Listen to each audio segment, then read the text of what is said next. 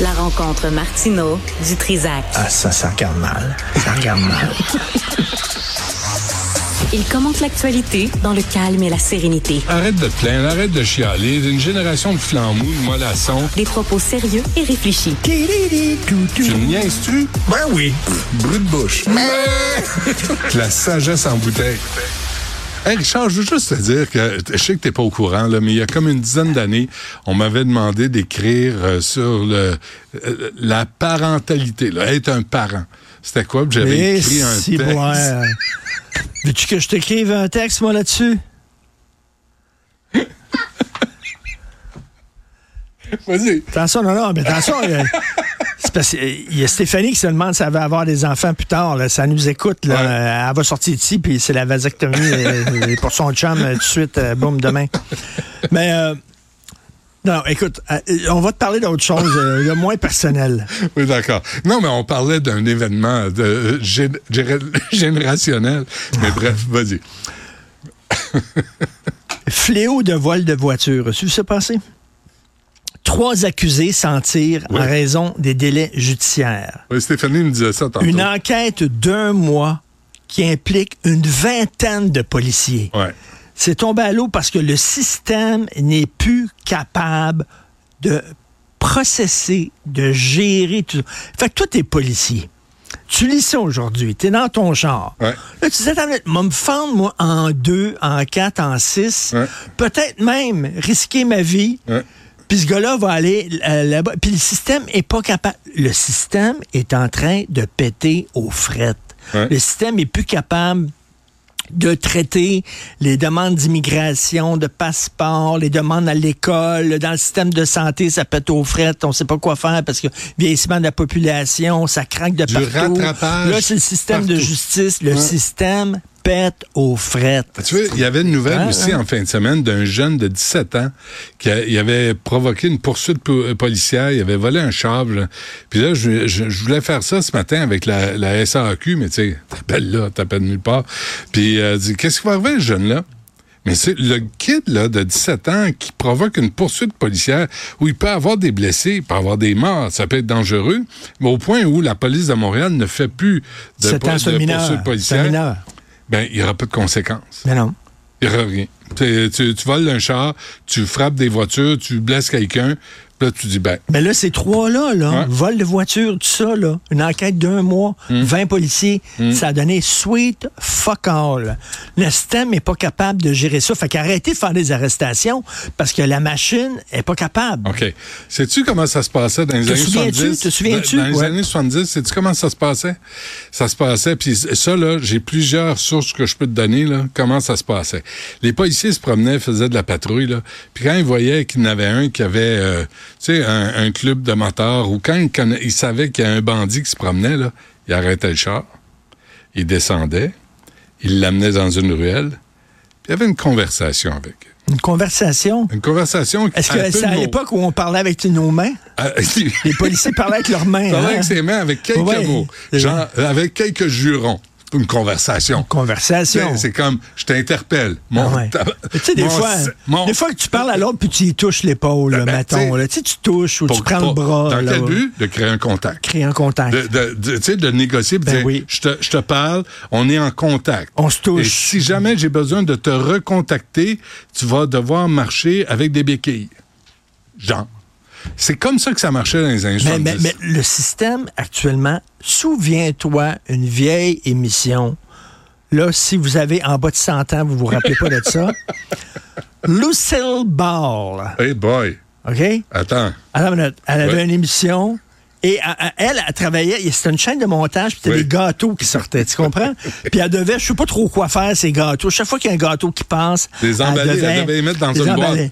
Puis Ouais. là, ça allait de plus en plus vite. Ouais. Puis là, les gâteaux se ramassaient, tout Puis ça elle tombait à elle s'en terre, puis ça ça mettait dans la bouche, puis ça, c'était super drôle, là, un peu comme Charlie Chaplin dans les temps modernes. Fait que c'est ça, là. Débordé. Dé- dé- Débordé, débordé. Si les gâteaux, ça sort de la machine, on n'est plus Mm. capable de les emballer, on n'est plus capable de mettre euh, du glaçage de- dessus. Euh, ça pète de partout. Parce euh, que les besoins vont en augmentant en santé à cause du vieillissement de la population, en éducation, en logement, entre autres en cause de l'immigration. Mm. Il y a peut-être aussi trop de délais. Francisation, mais etc. il y a peut-être trop de délais aussi. Puis tu sais, le- les, accusés qui changent d'avocat la il y a trop de dernière délais. As-tu vu le nombre, as-tu vu le nombre de fonctionnaires qu'on a? Puis on n'arrive pas à traiter toutes les demandes avec tous les fonctionnaires qu'on a à Saint-Cyboire. Il va falloir quoi? La- la- ça n'a pas de bon sens. Ça pète de partout. Je viens de parler avec Guillaume Hébert là, sur les milliards qu'on a mis dans le système de santé dirigés aux médecins. Personne d'autre, aux médecins. Puis là, aujourd'hui, dans le journal, tu as une Bien, femme qui attend, qui attend depuis un an. Moi, je connais Lucie, tu la connais? Ça fait un an qu'elle attend. Elle a un truc au cou. Elle a rencontré le médecin spécialiste. Un an. Doit, elle doit être opérée. Ça fait plus d'un an qu'elle attend.